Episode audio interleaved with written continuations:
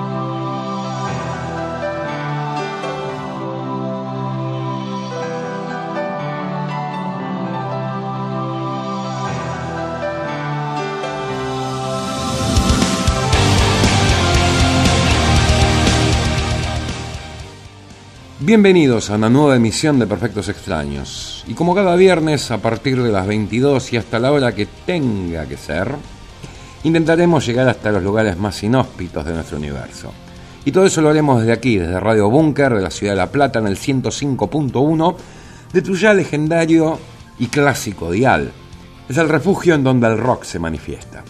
No es un secreto que también puedes acceder a nosotros a través de nuestra página de Facebook, en la cual nos rastreas simplemente como perfectos extraños, y si en cambio no querés que te aparezcan resultados que nada y poco tienen que ver con nosotros, ni tampoco con este programa, simplemente la recomendación de siempre de cada emisión.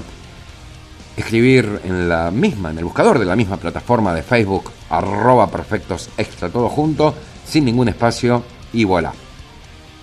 Y ya que hemos rematado el concepto anterior con una expresión típicamente francesa, aprovechemos para saludar a nuestros venerados amigos de Nación Extrema Radio Web, emisora ubicada en la localidad de La Francia, esto es en el noroeste de la provincia de Córdoba, de aquí en nuestro país Argentina, y de donde cada jueves a las 22 partimos en busca de exactamente los mismos objetivos, es decir, llegar a lugares completamente inimaginables. Y nuestra apertura de hoy fue con Avantasia, el combo multiestelar gestado y liderado por Tobias Sammet, con el tema homónimo de The Wicked Symphony, la Sinfonía Malvada.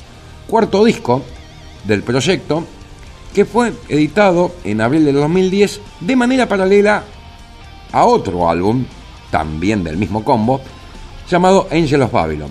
Generalmente se considera a Wicked Symphony como el cuarto álbum y a Angel of Babylon como el quinto. El detalle para hacer esta pequeña diferenciación es que Wicked Symphony tiene bastantes anclajes conceptuales con el que fue el tercer disco de la banda, es decir, el inmediatamente anterior, llamado The Scarecrow. Como siempre, el mayor detalle en tal constelación de estrellas en el reparto de invitados en los álbumes de Avantasia o se da en el rubro de los vocalistas. Y en The Wicked Symphony podemos también hallar varios nombres de porte, como por ejemplo Georg Bandé, Michael Kiske, Russell Allen de Symphony X, Bob Catley de Magnum, Klaus Main, el legendario cantante de Scorpions, André Matos, Ripper Owens, en fin. Álbum que este de Wicked Symphony mantiene cada uno de los aciertos y características en cuanto a la calidad y a la categoría incluida en los tres álbumes anteriores. Mm, El estándar es alto, casi nada. Y una sinfonía se comprende de distintos momentos. Dentro hay instancias calmas, algunas más vertiginosas, algunos climas de ensueño y otros profundamente tormentosos. Esos serán los condimentos que nos conducirán a esta ceremonia, que lleva por nombre la emisión 274 de Perfectos Extraños.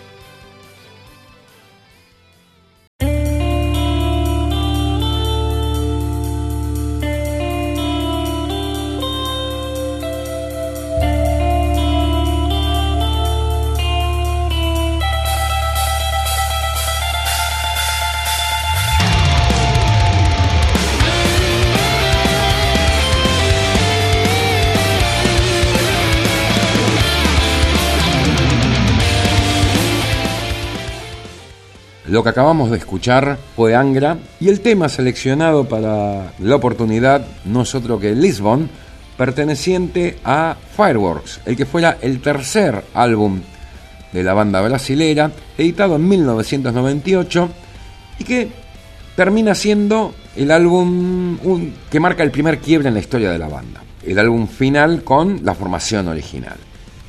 Fireworks, tercer disco, como les contaba, de la banda brasilera, es uno de los discos más criticados también. ¿Por qué?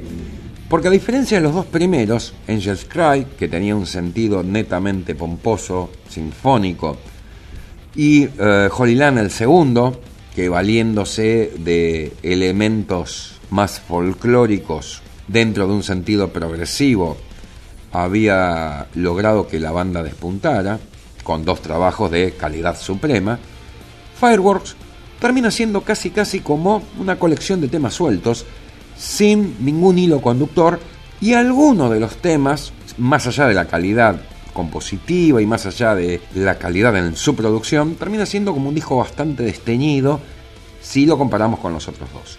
Algunos dicen que eso obedece a que ya en el seno de la banda estaba todo bastante medio repodrido y que el fin era inminente o parte de la separación de eh, el desmembramiento de la banda era inminente y otros dicen que el hecho de, de que el álbum saliera así con un cambio de dirección musical o mejor dicho con un cambio de orientación musical generó que esas grietas, esas fricciones en el seno de la banda fueran, se hicieran más profundas. El resultado, tras una serie de conciertos a modo de tour de Fireworks, tanto André Matos como Luis Mariuti, el bajista, y Ricardo Confesori, el baterista, deciden abrirse, quedando los dos guitarristas solos, Kiko Loureiro y Rafael Betancourt. Damos vuelta a la página y pasamos a una instancia ahora. Para ello, hablar un poquito de Angélica María Estel Railín, una cantante sueca, compositora también, nacida en 1981, que generalmente es más conocida para el gran público por ser la cantante de The Murder of My Sweet, banda que supimos pasar eh, en una vieja emisión de Perfectos Extraños. Bueno, el asunto es que Angélica Raylin decidió hacer un disco solista, basándose en ciertas cantantes que para ella fueron seminales en su formación musical y en el estilo justamente en el cual estas cantantes brillaron. No es un disco de covers en absoluto, pero sí es un disco que busca emular los condimentos y la esencia y el espíritu de, por ejemplo, para citar algunas de las influencias de Angélica, Ann Wilson de Heart, Robin Beck, Pat Benatar, para ello se valió de la ayuda de su pareja, el baterista Daniel Flores, que también es baterista en The Murder of My Sweet, y de manera conjunta con la inclusión de compositores externos, trataron de hacer un disco totalmente rico y variado sin que sea repetitivo.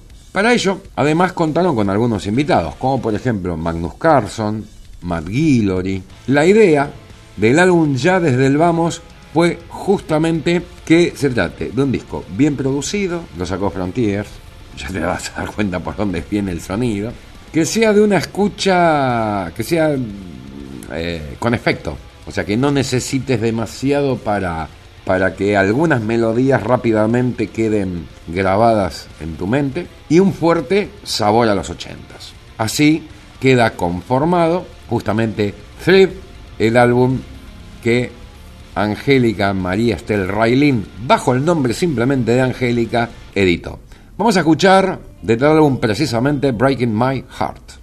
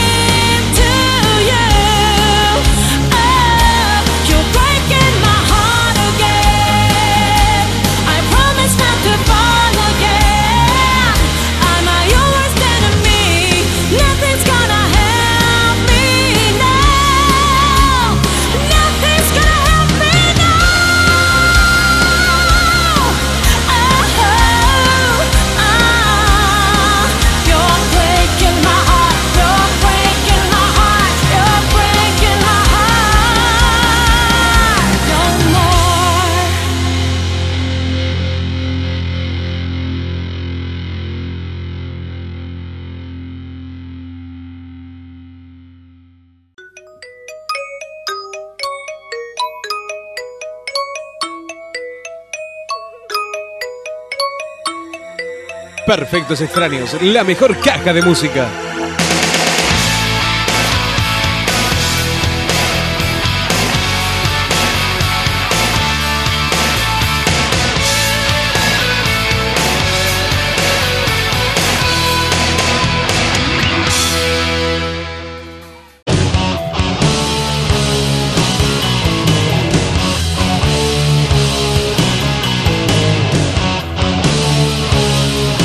En Perfectos Extraños, novedades.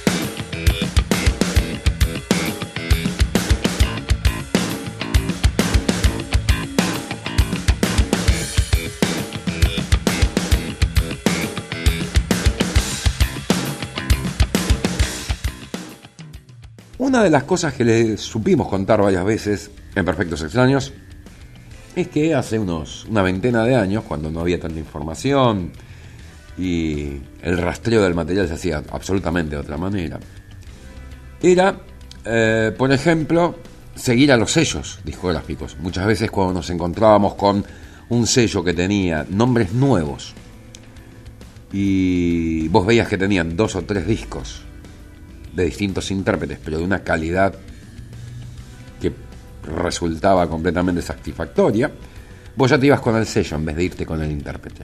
Entonces empezabas a barrer el catálogo de esos sellos. Así descubrías grupos. Uno de los eh, sellos emblemáticos en los noventas y que mucha gente, entre los que me incluyo, utilizó esa mecánica para rastrear bandas y pedir álbumes en aquel mo- como se hacía en aquel momento, fue Magna Carta.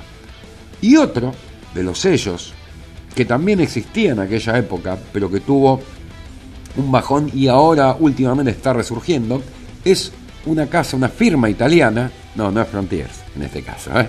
ojo, de la cual también le hemos hablado que se llama Underground Symphony. Y con esta banda, justamente la que vamos a presentar en este bloque de novedades llamada Devious Mind, llegué de la misma manera, siguiendo cuáles eran los nuevos lanzamientos de este sello italiano.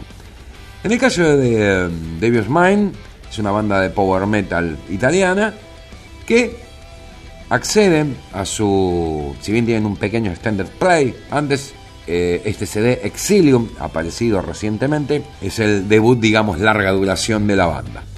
Una de las cuestiones que el sello hace referencia acerca de este Exilium, el álbum, el primer álbum full de Devil's Mind, es que está plenamente recomendado para agradar a fans de Sonata Ártica y de Stratovarius. Vos sabés que cuando lo escuchás a mí no me da ese sentido. Si bien tiene aristas power metaleras, yo te diría que está, sería más recomendado para fans de Altaria y del Sonata Ártica de mitad de carrera hacia acá. Aquel que eh, después de Reconen Night empieza a dejar la lista power metalera como elemento esencial y empieza a incluir otras cuestiones y el barniz power metalero no es más precisamente que un barniz. Bien, la gran diferencia me parece, escuchando a Devious Mind, si es en su cantante, que no es una cosa de locos tampoco, pero tiene la habilidad para sonar distinto. Si bien se vale de algunos clichés vocales propios del género, los mixtura con algunos tintes melodramáticos que lo ubican quizás más cerca de eh, un midlove. Este cantante se vale de un seudónimo, Cash, al cual a la S de Cash le la convirtió en signo pesos, haciéndose un poco simpático o el gracioso, pero más allá de eso, es un vocalista para tener bastante en cuenta.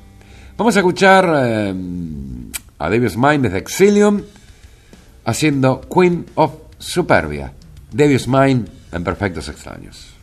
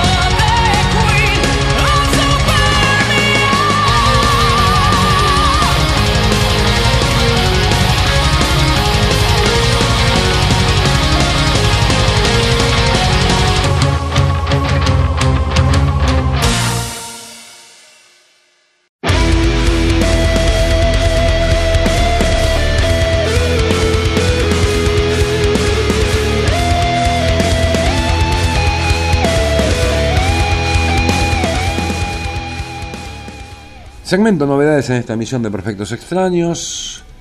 Y momento de traerles un músico que a mí nunca me terminó mucho de convencer.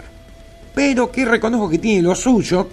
Y aún así, por un lado, tiene un público que lo adora y otro público al cual le resulta completamente intrascendente. O sea, estamos hablando de Valentine, ¿eh? la banda o proyecto encabezado por el músico holandés Robbie Valentine, que acaba de lanzar al mercado un nuevo álbum llamado The Alliance, donde mantiene algunos de los elementos característicos que le permitieron en cierta manera, no sé si eh, de brindarle o entregarle un nombre, pero sí eh, algo, una característica, alguna característica que lo convierta en, no sé, ni siquiera en distintivo. Eh, recordemos que rápidamente Valentine empezó con su, su propuesta musical netamente influido por Queen. O sea, no sonaba, na- no sonaba Queen, pero hacía un uso bastante exhaustivo del catálogo de los clichés que fueron patentados por la banda inglesa. Para este álbum de Alliance te encontrás obviamente con ello, pero te encontrás con algunas otras cosas raras, raras, entre comillas raras. Hay una influencia demasiado patente en algunos momentos de algunos temas, ni siquiera en algunos temas, te suenan a los Beatles. Y algunos de esos momentos que te suenan a los Beatles están eh, musicalmente hiperinflados, con mucha producción, con mucha orquestación, casi casi como llevando esa melodía Beatle a un estilo, a un sentido más progresivo, más sinfónico, algo que ya en su momento, hace unos cuantos años atrás, la Electric Light Orchestra supo sacarle un rédito excepcional. Entonces nos encontramos que este The Alliance es el nuevo álbum de Valentine, donde además de, eh, a ver, de su devoción por Queen, también nos muestra la devoción por la Electric Light Orchestra y los Beatles. Bueno, vamos a escucharles de The Alliance su nuevo álbum, a Valentine haciendo Running on Empty.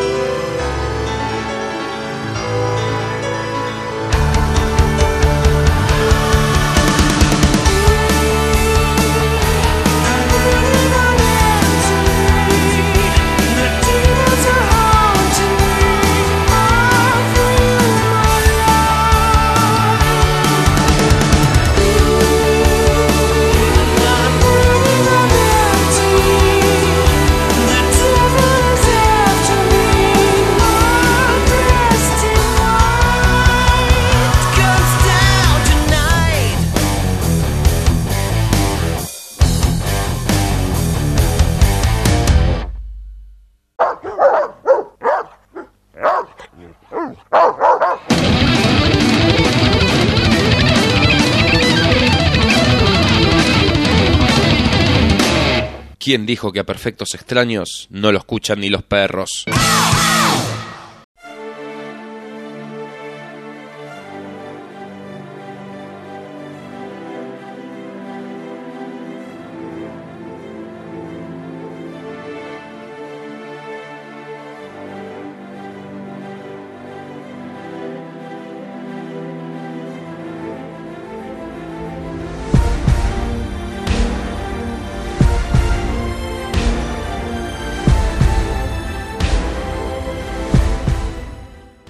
Continuando por esta senda de las novedades, momento de presentarles War of the Worlds, la guerra de los mundos, que es el segundo disco solista de Michael Romeo, conocido por todos como el guitarrista de Symphony X.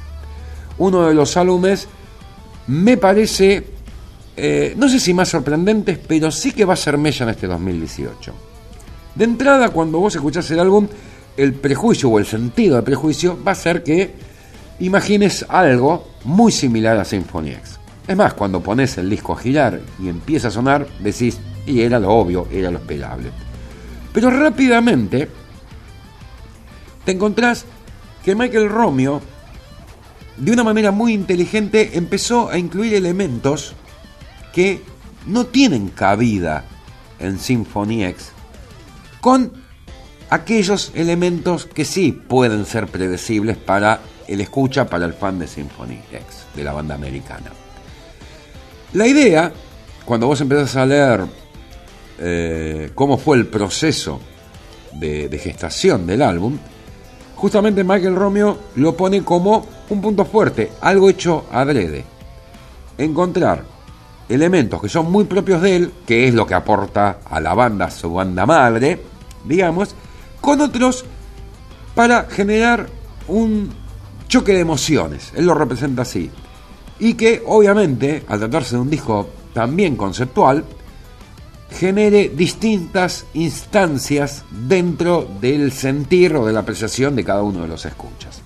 Otra de las características de esta obra que él mismo representa casi casi como una excelsa, Michael Romeo, como una excelsa banda sonora de una película de ciencia ficción, es que tiene la particularidad de ser la parte 1, War of the Worlds Part 1, con lo cual ya obviamente no hay que ser muy inteligente o muy este, osado para darse cuenta que tendrá algo, al menos una secuela este álbum.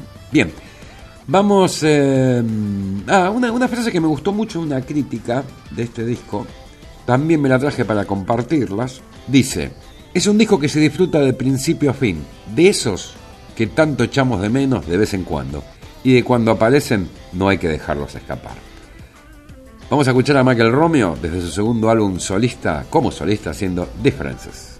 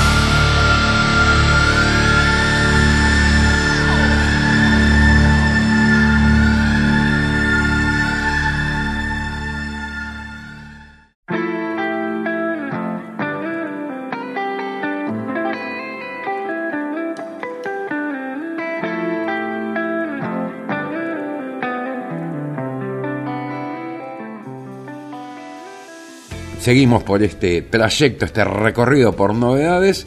Y hoy tenemos un programa que tiene varios coqueteos con el AOR. Y la novedad que sigue justamente está bastante relacionada a este género.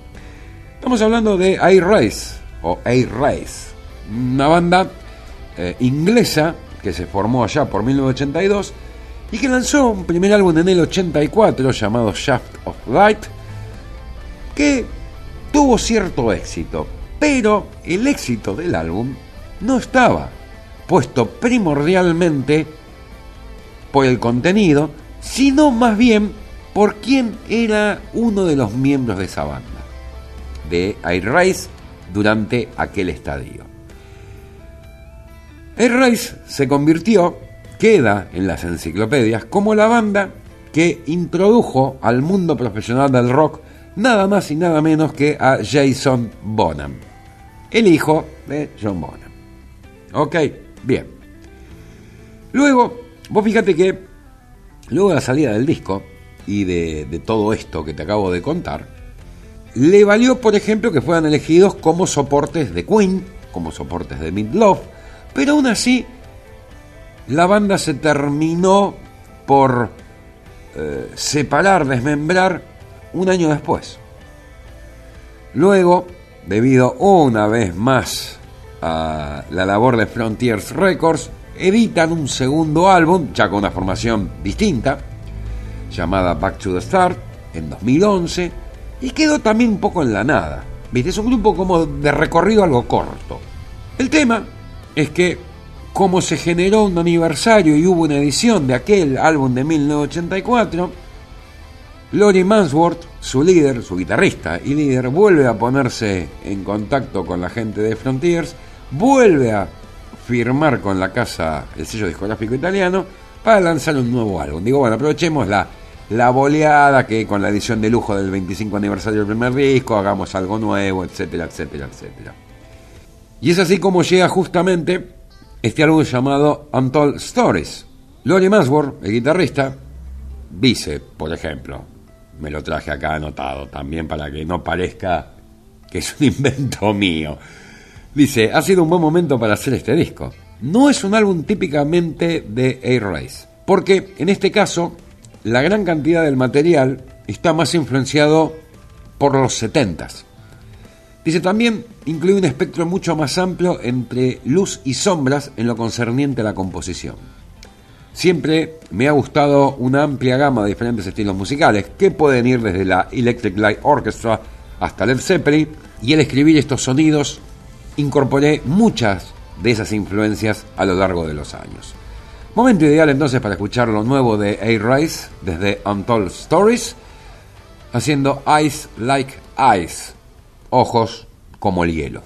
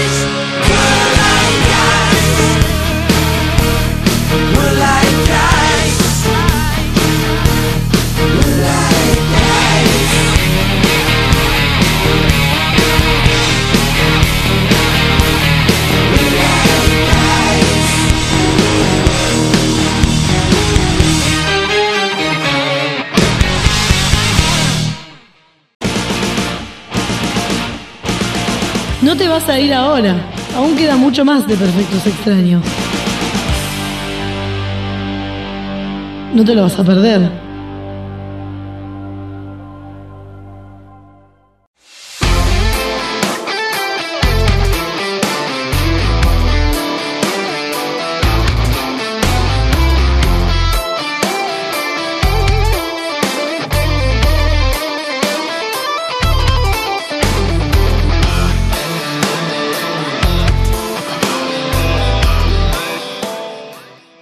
Veces hemos escuchado cuando nos referimos a alguna banda esencial, pero que no obtuvo el cartel que mereció tener?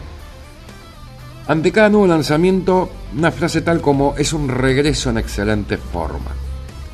Y así terminan representando, más allá que sea real, es como una frase casi ya prefabricada para describir cada uno de los nuevos lanzamientos o de los lanzamientos en este último milenio, post reunión de varios de los grupos. Uno de ellos, los oriundos de Birmingham, legendario ya Magnum. Lo que trajimos pertenece al álbum Into the Valley of the Moon King, donde Magnum vuelve a mostrar su, su calidad en ese combo que algunos los lo encuentran un poco difícil de etiquetar. ¿Por qué? La etiqueta, para lo que hace Magnum, muchas veces eh, lo ponen como pop rock. Y para mí es una descripción que eh, hasta me suena como algo peyorativa.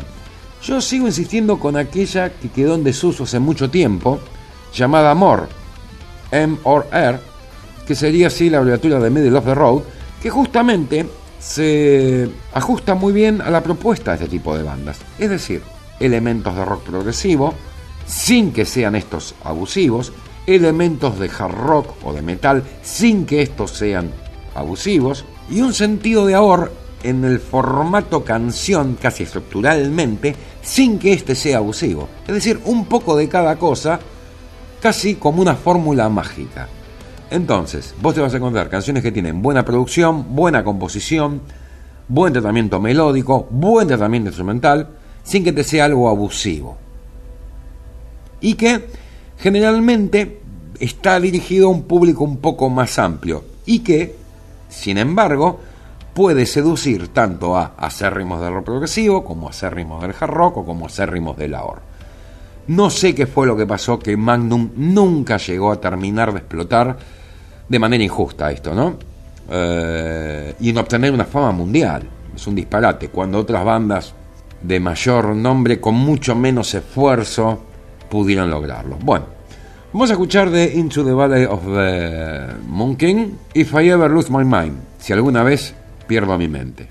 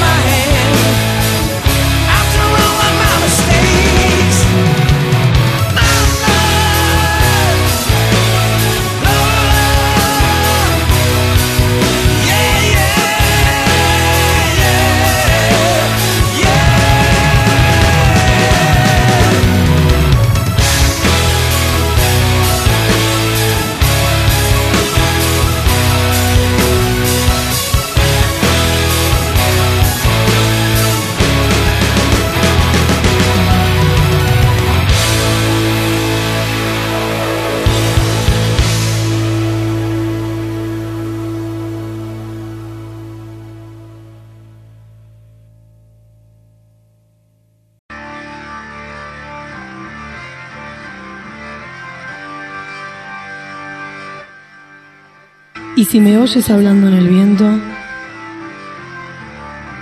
debes comprender que debemos seguir siendo perfectos extraños.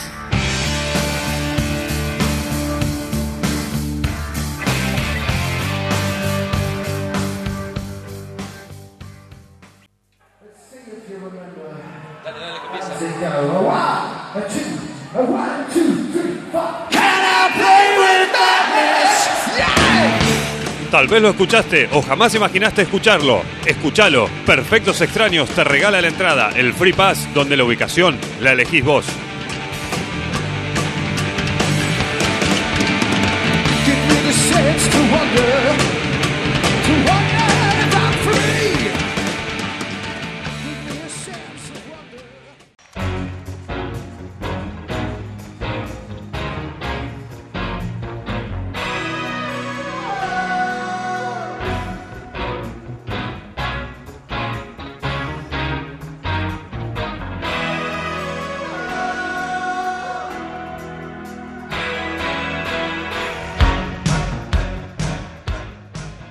Segmento en vivo, nuestro bloque Free Pass, y hoy va a estar conformado en aquel álbum de Peter Gabriel en vivo, llamado simplemente Place Live, editado en 1983, que termina siendo, así como hablábamos recién de Angra, eh, el cierre de una etapa, el quiebre en la carrera solista del cantante inglés.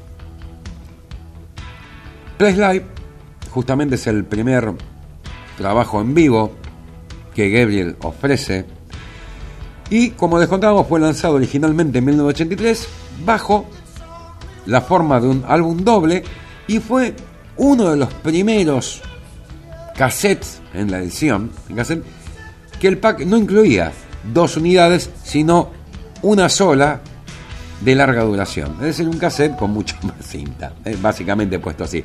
Muchos recordarán que en una época los cassettes, las versiones en cassette de los álbumes dobles también incluían dos cassettes, dos cintas. Bueno, el álbum originalmente incluyó 16 canciones, pero rápidamente se vio un poco trastocado en la primera edición en CD, de la cual, para que todo entrara en un CD, se hizo una edición llamada Highlights del Place Live, editada en 1985, dos años después, en el cual le chorearon cuatro canciones, es decir, solo con 12.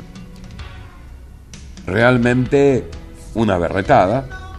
Este, las quejas rápidamente llegaron al sello y también rápidamente decidieron sacar la edición como debía ser, la de un CD doble, conteniendo el material completo, en 1987.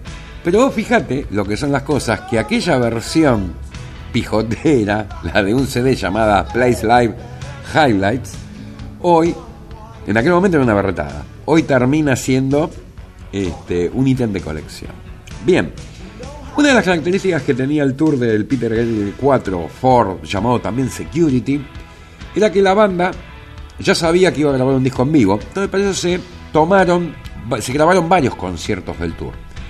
Pero se grababan eh, series de conciertos casi contiguos para que el álbum tuviera cohesión. Por ejemplo, me los traje anotados aquí. Los conciertos que forman parte de este Place Live fueron en el Braden Auditorium de Illinois el 3 de diciembre del 82, en el Memorial Hall en Kansas City el 4 de diciembre del 82, el 6 de diciembre del mismo año en el Evans Field House en Illinois y el 7 de diciembre también en Illinois, pero en el SIU Arena. Todo eso para que tuviera el álbum cierta cohesión. Temas extraídos de estos cuatro conciertos son los que terminan conformando este Peter Gabriel Place Live, cuyo tema de apertura para este segmento en esta emisión 274 de Perfectos Extraños es Family Snapshot.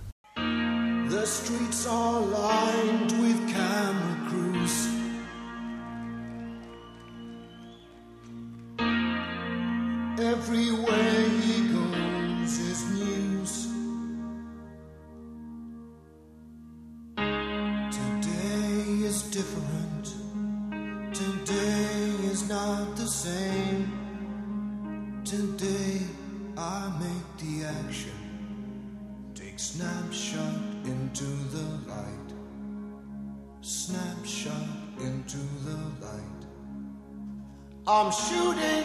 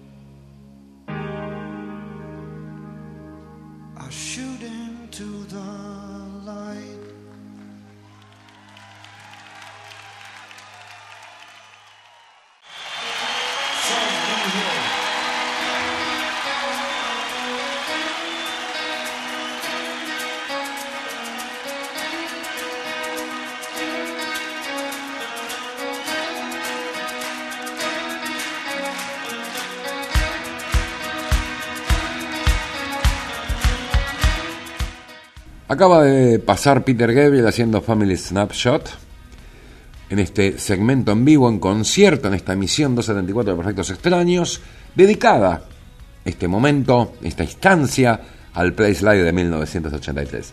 En el entrada anterior decíamos que era el cierre de una de las etapas en la carrera del músico, y en verdad tiene, tiene que ver porque tras los cuatro primeros discos y su testimonio en vivo, este Place Live, el sentido progresivo, el sentido experimental, eh, las cuestiones exóticas con aquellas versiones que el músico lanzaba de sus álbumes, también en alemán y en francés, todo termina tras el Peter Gabriel Ford o Security y su tour.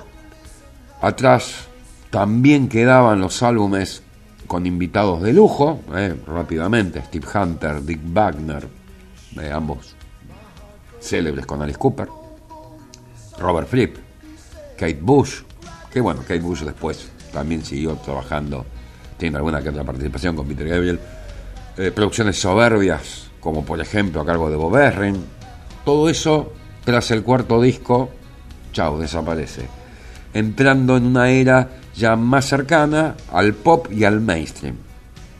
Pero yo creo que es el fin del Peter Gabriel artístico, eh, vamos a ponerlo de esta manera. Bien, eh, una de las críticas que este Place Live también tuvo fue la de haber declarado que se le habían practicado algunos retoques de estudio a la grabación, pero, pero, pero, pero, eh, siempre se hizo hincapié, Peter Gabriel hizo hincapié, mejor dicho, en que se buscó mantener el sentido humano de las performances. Va a cerrar este bloque en vivo nuestro Free Pass dedicado a Place Live, editado en 1983, esta vivaz versión de On the Air.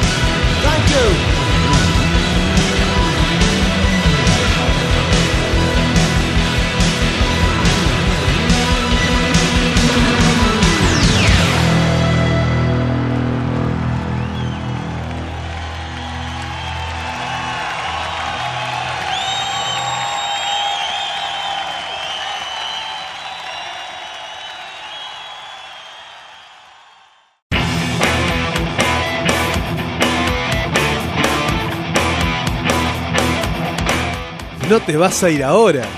Todavía queda una hora más de Perfectos Extraños. No te lo vas a perder.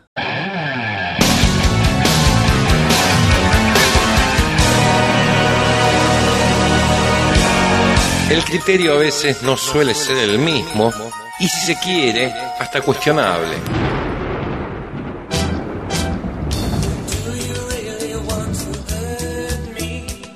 ¡Qué banda, Luisito! La isla bonita, el. ¡Qué banda, Luisito!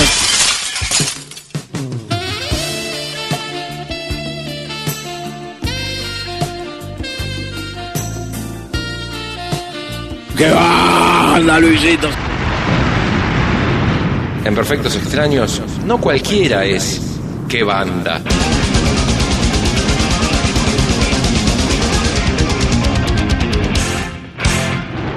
¿O no, Luisito?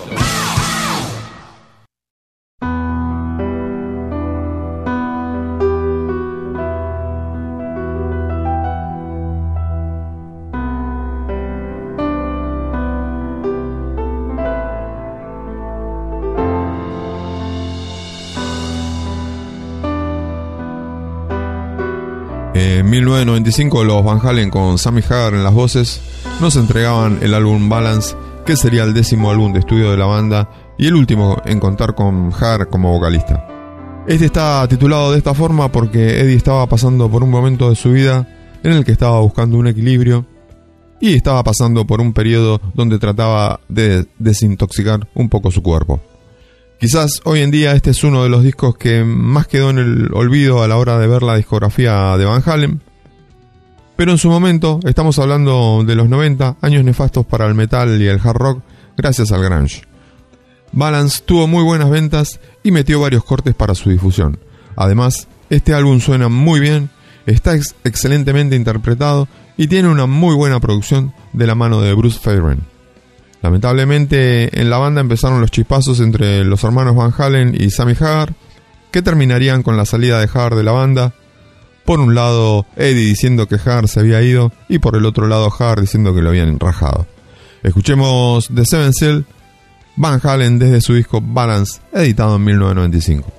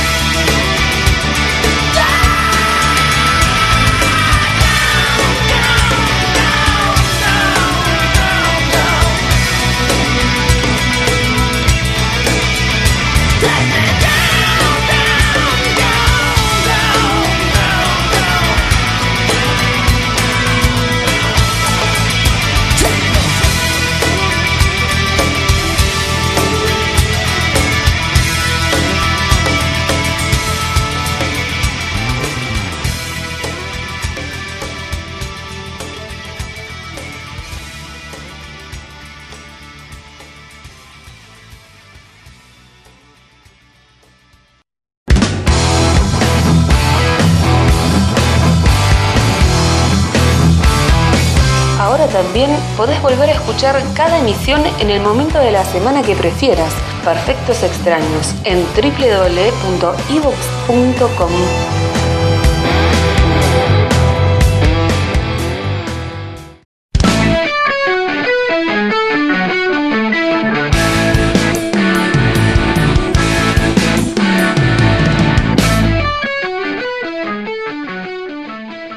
Los británicos de IQ que tienen en sus filas a Paul Menel en la voz y a Mick Holmes en la guitarra y a Martin Orford en los teclados, en el año 1989 editaron Are You Sitting Comfortably? Época esta en donde la banda estaba mucho más cerca del sonido FM y comercial, pero todavía quedaban atisbos de rock progresivo en su sonido. En este álbum, que es el segundo de la etapa de Paul Menel como cantante, hay un progreso con respecto al anterior, ya que es más equilibrado, en el sentido de que si hay temas comerciales, también hay composiciones bastante decentes. En esta etapa, IQ, de la mano de Paul, disfrutó de una gran cantidad de éxitos, tocando para grandes audiencias en festivales en Alemania y en Suiza, y siendo soporte de bandas como Foreigner, Starship, Jethro Tull y Mike and the Mechanics. También ha disfrutado del éxito comercial con éxitos radiales como Promises. Y si bien la banda estaba en la cúspide de su éxito, Paul se sintió desilusionado por la dirección que estaba tomando el álbum que la banda estaba componiendo y que sería el sucesor de Are You Sitting Comfortably, por lo que se fue de la banda para escribir canciones de las cuales esté totalmente satisfecho y pueda sentirse cómodo al interpretarlas. Vamos a escuchar eh, ahora Gurench, uno de los temas más progresivos que tiene Are You Sitting Comfortably, el disco de IQ editado en 1989.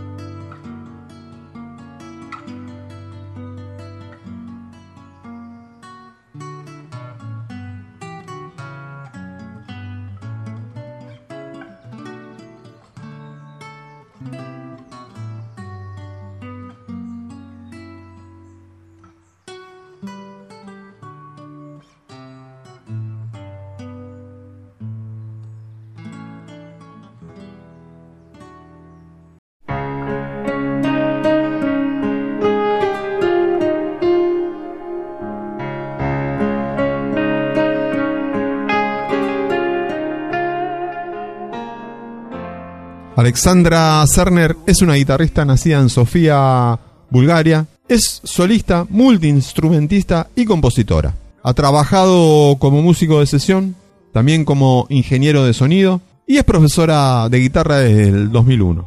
Además de su carrera solista, ha contribuido en el ambicioso Vivaldi Metal Project como guitarrista principal. Su álbum debut se llama Nine Stories y fue lanzado en 2014. Su segundo álbum llamado Aspects es el que traemos hoy para ustedes y se editó a principios del 2015. Y realmente es una obra maestra. Alexandra compuso cada canción y tocó todos los instrumentos para sus dos álbumes, a excepción de un hermoso solo de teclado de Keiko Kumagai de la banda japonesa Ars Nova.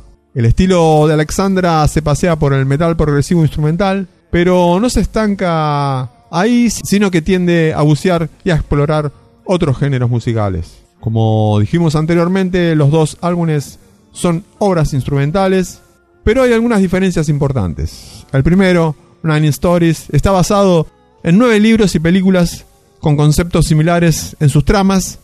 Estos libros y películas han influido profundamente en la vida de Alexandra, así que les sirven como material para inspirarse y experimentar y luego darle forma musical. Y el segundo álbum, Expect, por otro lado, se basa en sus experiencias personales con diferentes tipos de relaciones que tuvieron un gran significado en su vida y esto lo transformó en música. Aspect es un poco más metálico que el debut, teniendo en cuenta que las pistas están conectadas entre ellas, todo el álbum se puede escuchar tranquilamente como si fuera una sola pieza. Deleitémonos escuchando Sextilis.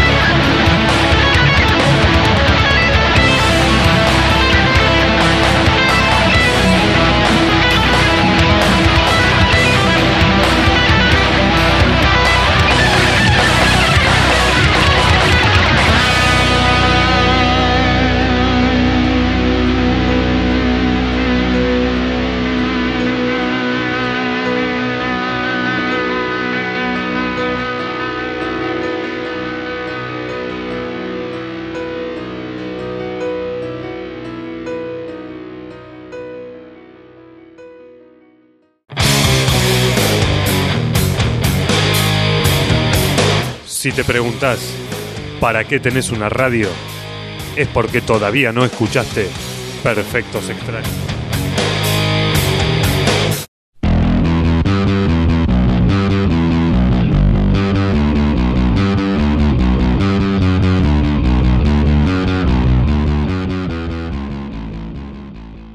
Si bien esto de escuchar música e interesarnos por las bandas y leer algún que otro artículo referido a esto, no va a hacer que desaparezca el hecho de sorprendernos con alguna banda que de golpe se nos presenta para la escucha.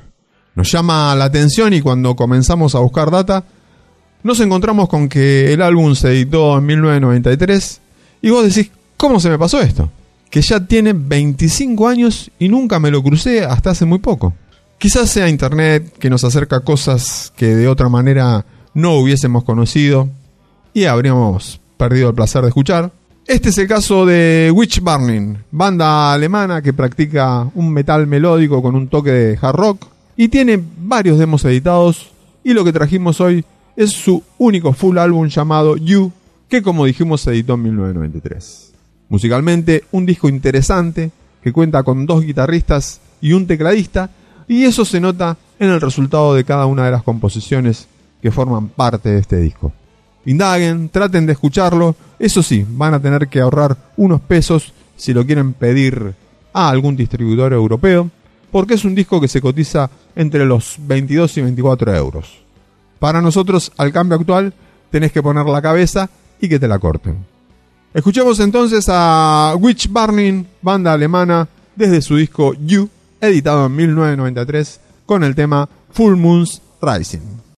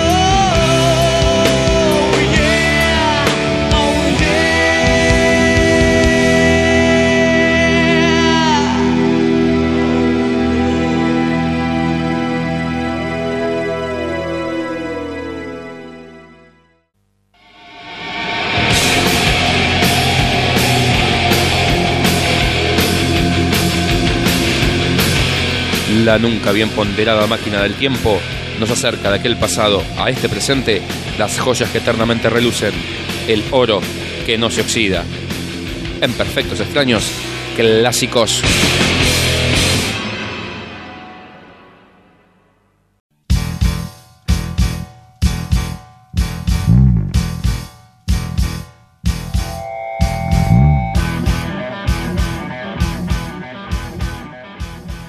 Hoy en la sección de clásicos de Perfectos Extraños traemos a Queen con su disco Jazz, disco editado en 1978 por la banda británica, y en él vamos a encontrar una gran variedad de sonidos. Pero todo esto sin perder la esencia de la banda. Los elementos operísticos característicos de Queen también van a aparecer en el álbum. Y este álbum está producido por el productor estrella de los Queen, Roy Thomas Baker, quien hace un trabajo por demás excelente. El álbum en sí fue un éxito comercial y se extrajeron cuatro cortes que fueron Bicycle Rise, Mustafa, Don't Stop Me Now y Jealousy. El álbum abre con Mustafa, una canción donde la influencia de sonidos árabes se prioriza y una letra que nos lleva a pensar que es una improvisación que calzó, quedó bien y se grabó. Eso nos demuestra el momento creativo de la banda que estaba en un momento de esplendor total. Pateaban los penales de espalda al arco y la metían igual. Entre toda la mejoranza de sonidos, la banda no se privó de ofrecernos buen hard rock y de la mano de una composición de Brian May nos traen Dead on Time, una composición llena de puro hard rock, con unos riffs de guitarras agresivos y veloces, y muy bien acompañados por la potencia del bajo de la mano de John Deacon. La parte vocal de Mercury le pone fuerza y potencia a la canción, llegando al final todo se vuelve rápido y furioso, sí, como, como la película. Todo este final se corona con unos truenos de tormenta que Brian May grabó de una tormenta que les sorprendió en el estudio de grabación y que les dejó sin la electricidad.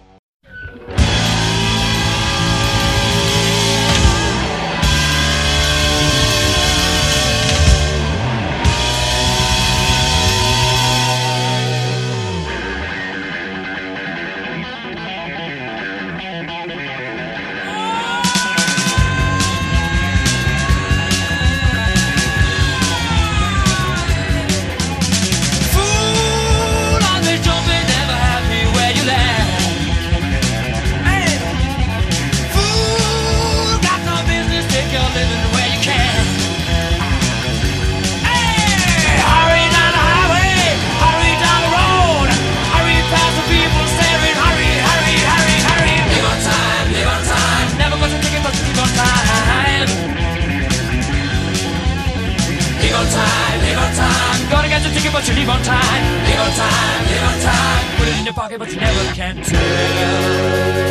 Live on time, live on time. Shake that gotta live on time. Live on time, live on time. Fight your battle, but you live on time. Live on time, live on time. You never got a minute, no, you never got a minute, no, you never, never got. Oh, no, but a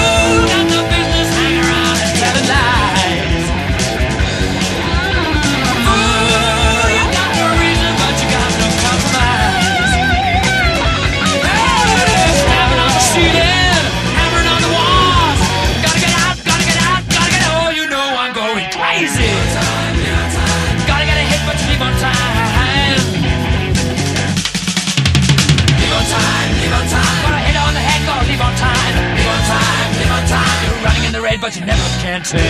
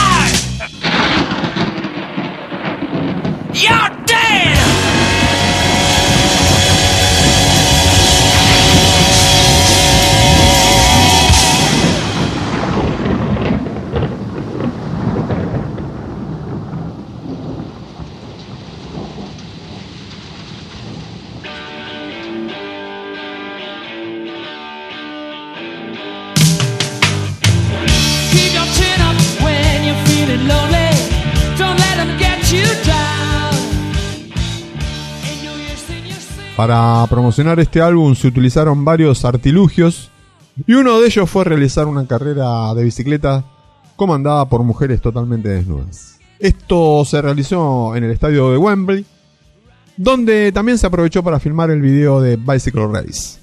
Para la edición del álbum se colocó un póster con la foto de las numerosas y hermosas mujeres que participaron en esa competencia.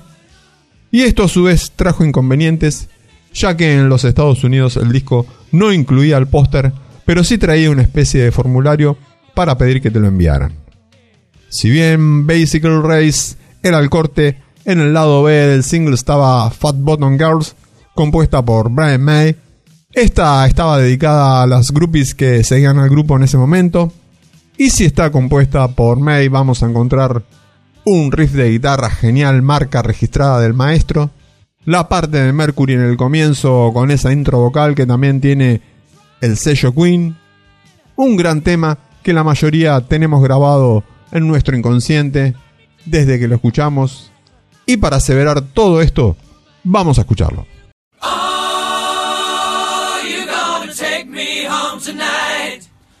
Oh, down beside that red firelight. Oh,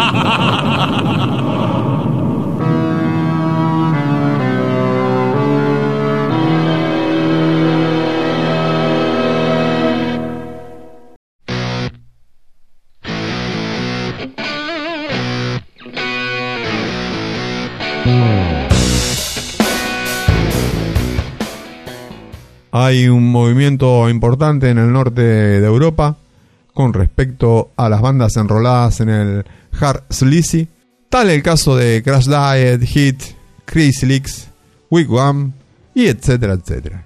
La última que nombramos, Wigwam, decidió separarse y su cantante, Age Sten Nielsen, armó un proyecto llamado Ammunition, secundado por músicos de otras bandas importantes de la escena hard rockera escandinava, como el guitarrista Eric Matteson, que está también en Eclipse, en Wet, el bajista Hal Patino, en, en King Diamond, en Nordic Beast, o el baterista Roban Back en Eclipse. Y así juntos le dieron forma al álbum Shanghai, editado en el 2015. Un excelente disco que tiene todos los condimentos de la escena del hard rock de carácter melódico que se viene gestando en los últimos años en la región escandinava. No escatiman en melodías estos muchachos y el sabor ochentoso está presente en todo el álbum. La labor de las guitarras es para destacar y la base rítmica es firme y sólida. El desempeño vocal de Nielsen le pone un broche de oro como para redondear el combo.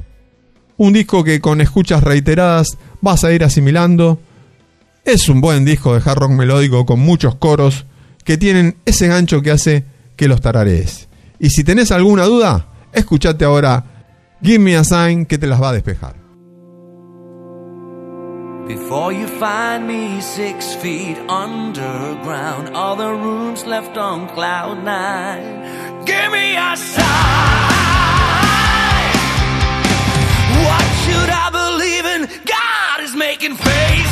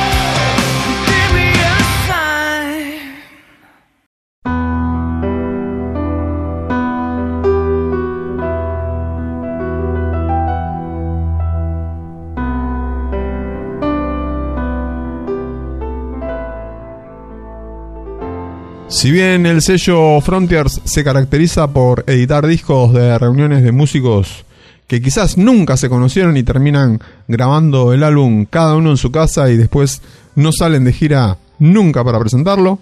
En este caso tenemos la unión de dos músicos como Gioel y Castronovo, que si hacemos un poco de memoria, hace 25 años más o menos formaron parte de Hardline. Y este encuentro sería una forma de rendirle tributo a esa época que los estuvo trabajando juntos y donde además de ideas sobraba el pelo en la cabeza de estos muchachos. Para confirmar todo esto, la banda que acompaña al dúo son los que actualmente forman parte de Hardline. Y sí, también está No Me Pierdo Una de estas reuniones, el señor Alessandro Del Vecchio, en teclados y coros. En el álbum nos encontramos con la presencia de dos grandes vocalistas, ya que Castronovo es baterista, pero desde la época de Journey, va, yo por lo menos lo conocí como un excelente cantante en esa época. Así que en este proyecto no se privan de compartir las partes vocales, tanto Joeli como Castronovo, logrando un muy buen resultado. Y la verdad que se nota que hay química entre los dos. Escuchando el álbum nos vamos a encontrar con un gran disco de rock melódico, con muchas melodías, coros, muy buenas voces y potencia cuando el tema lo requiere, tal el caso de lo que vamos a escuchar, que es el tema que abre el álbum y también le da título al disco, que es Set the World on Fire. Un gran tema de apertura, con unas guitarras que me recordaban algo, y fui a Slip of the Tongue de Whitesnake, y sí, de ahí venía el recuerdo. Con ustedes, Joel y Castronovo y su tema Set the World on Fire.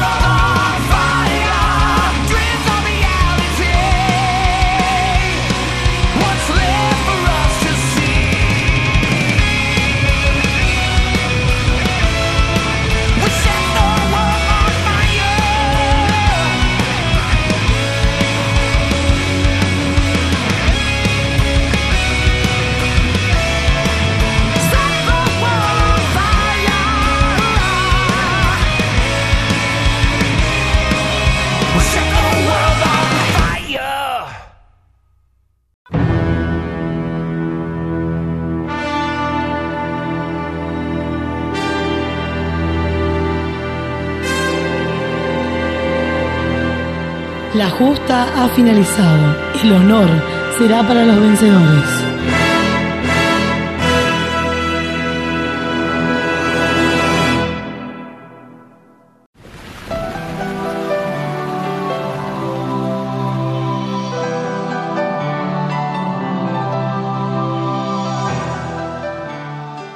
A mi juego me llamaron. Hoy tenemos un gran cierre en Perfectos Extraños de la mano de Kingdom Come, la banda liderada por el amigo Lenny Wolf, que en un comienzo su sonido fue muy similar al estilo de la banda de rock inglesa Led Zeppelin.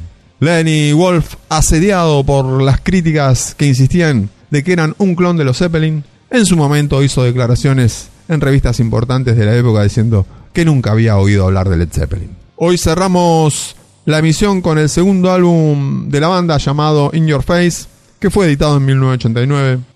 En este 2018 nos encontramos con buenas noticias al respecto de la banda, ya que se cumple el trigésimo aniversario del lanzamiento del álbum debut de Kingdom Come, y esto hizo que James Kotak se le prenda la lamparita e intente revivir a Kingdom Come. Para esto logró el apoyo de los miembros originales Danny Stagg, Rick Stay, Johnny B. Frank, y esta reunión por supuesto va a tener su gira para conmemorar el éxito de la banda y el álbum. Por otro lado, el cantante original de la banda, Lenny Wolf, se negó a participar de la gira, pero les deseó al resto de los muchachos todo el éxito y lo mejor del mundo. Vas a ser reemplazado Lenny por Keith St. John.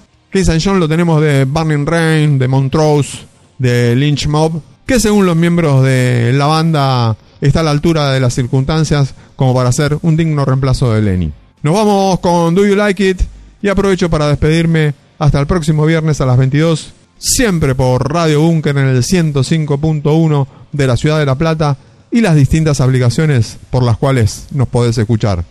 Un abrazo.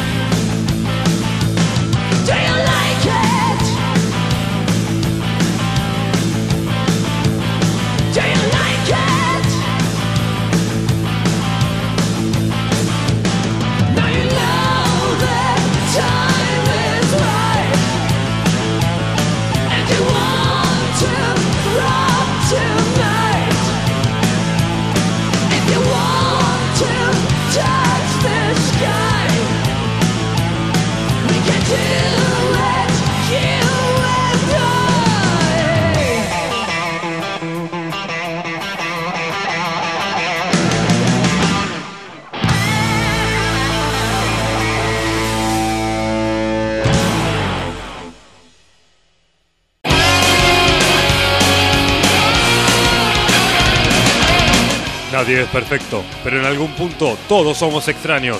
Perfectos extraños, el espíritu de la radio.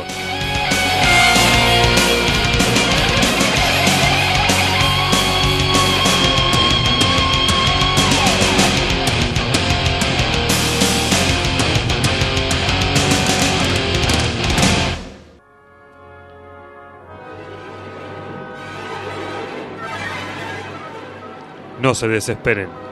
En siete días volvemos.